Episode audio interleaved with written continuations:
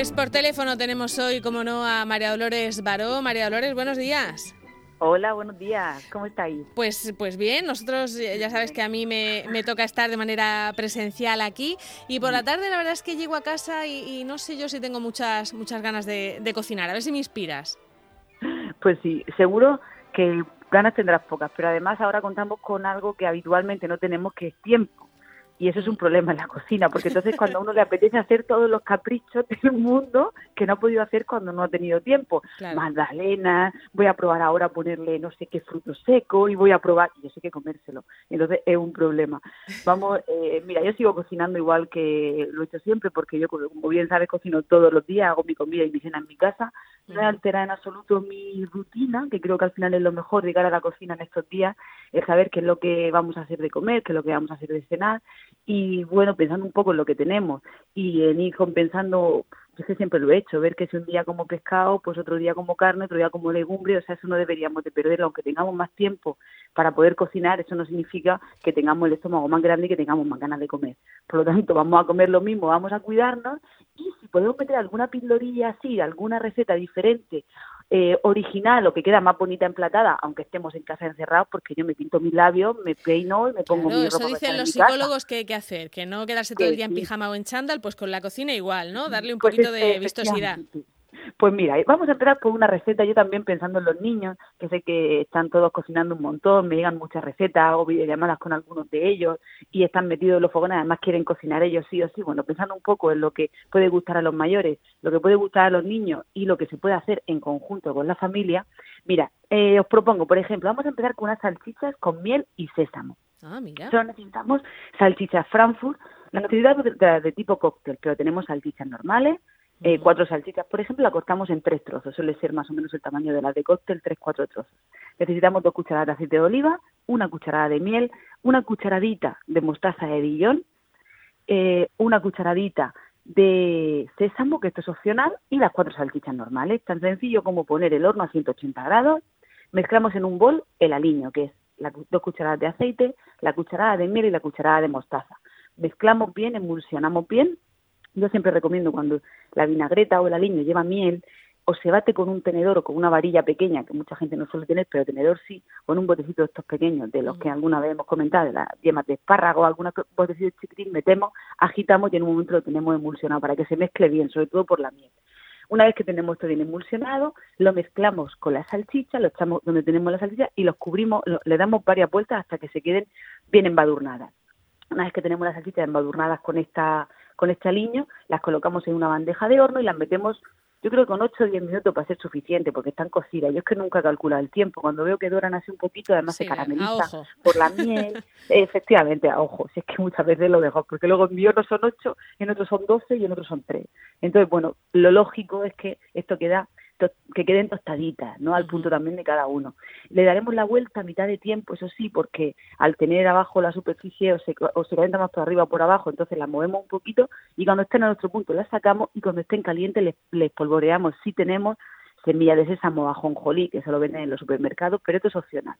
Eh, he puesto las semillas de sésamo porque, bueno, tal vez es de las semillas más fáciles de encontrar en cualquier tienda y yo suelo tener, me gusta usarlo de vez en cuando para ensalada, pero que no es imprescindible. Y así tal cual, la servimos caliente y lo tenemos para acompañar con una ensalada para poder cenar, que no dejan de ser salchichas, pero bueno, tiene la miel y tiene la mostaza. así agridulce, ¿no?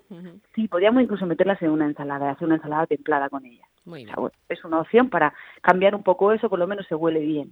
ponemos los, críos pueden, meter la salchicha en, el aliño y darle vuelta y marranear un poco que lo que les gusta. Claro, y luego si tenemos pincicas, al momento de sacar las pincicas con las, salchichas con las pincicas y pues en la bandeja, eso es buenísimo. Madre mía, me, estoy viendo todas las salchichas en el suelo, pero bueno, hay que dejarles, que experimenten. Nada, nada, quitamos el, el, pescar este, el juego de la pesca, lo cambiamos por el pescar salchicha.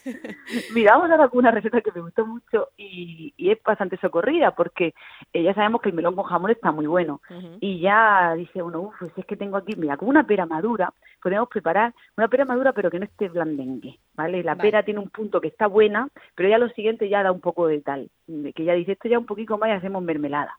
Bueno, pues ese punto no, el anterior, que esté madurica, que esté buenecica, que la muera y tenga agua. Bueno, pues en ese punto la pelamos, la cortamos en cuartos y le quitamos el corazón. Le echamos un chorro de limón, cogemos dos lonchas de jamón serrano, las cortamos por la mitad y envolvemos cada cuarto en media loncha de jamón serrano. Y ya está. Es un postre riquísimo, es un aperitivo al postre buenísimo, es una merienda riquísima. Si lo queremos cortar en rodajita y colocar sobre un canapé, lo sirve como un entrante buenísimo.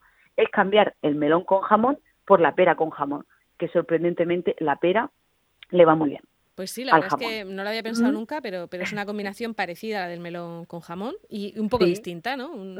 Sí, sí, y podríamos montar una brocheta, si lo queremos hacer ensalada, pues le podemos poner la hoja de lechuga, la podemos envolver, un tomatico cherry lo podemos meter, lo podemos hacer como queramos, no va cocinado, eso sí, porque la pera está madura y cuando la fruta es madura no se debe pasar. Hay alguna, hay gente que si el melón con jamón le gusta darle un golpecico al melón en la plancha, entonces lo ponen templado y al jamón no, porque si no saldría la sal, pero en este caso lo descartamos, como la pera estaba, hablamos de una pera madura.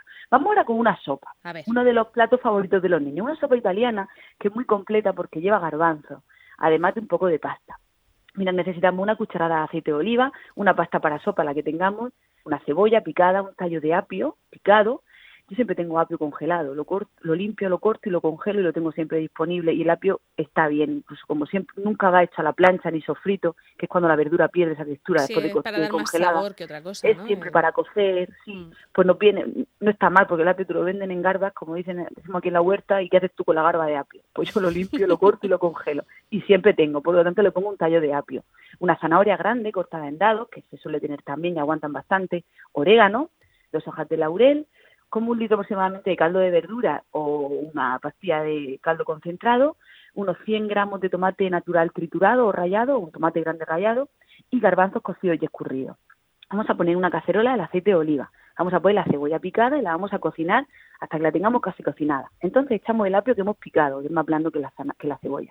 La zanahoria cortada en dadicos, que se nos va a quedar un poquito más al dente, aunque luego va a cocer, el orégano y el laurel. Y lo sofreímos para hacer la reacción de Maillard que se llama, que se queda por fuera tostadica y por dentro tiene todo su jugo y su sabor, porque ahora vamos a cocerlo.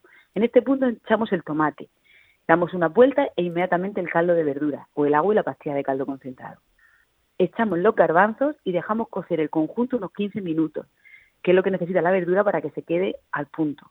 Entonces, pasado este tiempo, calculamos, yo solo suelo ponerle fideo de sopa. Eso sabemos que yo le doy siempre cuatro minutos. En dos, tres minutos está. Mm. Efectivamente, yo creo eh, cuando queden cuatro minutos para, ya sabemos que cuando lleva tropezones el caldillo tarda más en cocer la pasta, entonces le ponemos un poco tiempo de más si es sopa porque no se nos va a romper. Unos cinco minutos antes de apagar le echaríamos y si tenemos tiburones o tenemos fideuá o tenemos otra pasta que sea más gorda, yo recomiendo cocerla en el propio caldo verdura si queremos antes de utilizarlo en la receta, lo escurrimos y lo apartamos usamos ese caldo de verduras para la preparación y cuando estemos en este punto ya de terminación de cocción, incorporaría la pasta terminada. Mm. Y tenemos un plato súper completo, con la legumbre, con la pasta y con las verduras. ¿Que no le gusta a los niños la verdura? Pues la podemos triturar. Nada, nada, a trozo, que, se, que se acostumbre, María Dolores. a trozo, madre mía. Yo, yo me acuerdo cuando era pequeña que parecía que estaba terminando yo qué sé qué cosa, cuando me ponía el cato de arroz con habichuelas. Yo le decía a mi madre, pero es que no hay más verdura en la huerta para echarla a esto. Qué horror. Y ahora entiendo, digo, hay que ver qué cosas tan buenas quitamos cuando, cuando, cuando hay sabores que no pegan con la edad. Eso sí es verdad, ¿eh? También hay que apostar un poco por, el gusto de los niños y entender. Y que vayan aprendiendo. Sí, sí, es verdad. Yo se lo pongo en el plato a mi hija, ¿eh? Y si no quiere que se lo quite, pero yo se lo pongo. Porque parece que no, pero por lo menos ya al verlo ahí en su plato una cosa, ya parece que fideliza un poquito más. Vamos con un bocadillo, qué bueno. Un bocadillo, puede ser el pan integral o el pan blanco, el que tengamos, vamos a hacer un bocadillo de sardina.